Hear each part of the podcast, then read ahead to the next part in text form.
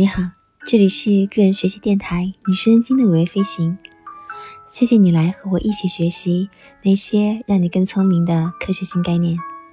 今天我们将要一起学习的是第七十八个概念：断言往往是能通过大量证据解决的经验问题。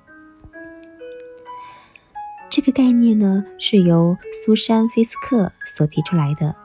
他呢是普林斯顿大学心理学尤金·希金斯教习的教授，著有《嫉妒与鄙视》一说。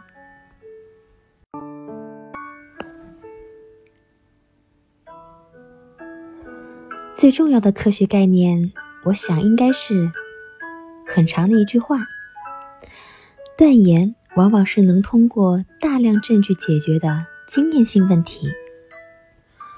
为什么？我说这是一个重要的科学概念呢。大量的残片不能成为数据，而观点的堆积也不是事实。经过同行评审的定量科学证据，才能沉淀为知识。故事只是故事，小说虽然鼓舞人心，但是只有科学才能解决问题。好了，今天的学习就到这里了。希望你每天都是快乐的，也希望你每一天都有新收获。我们下次再见了。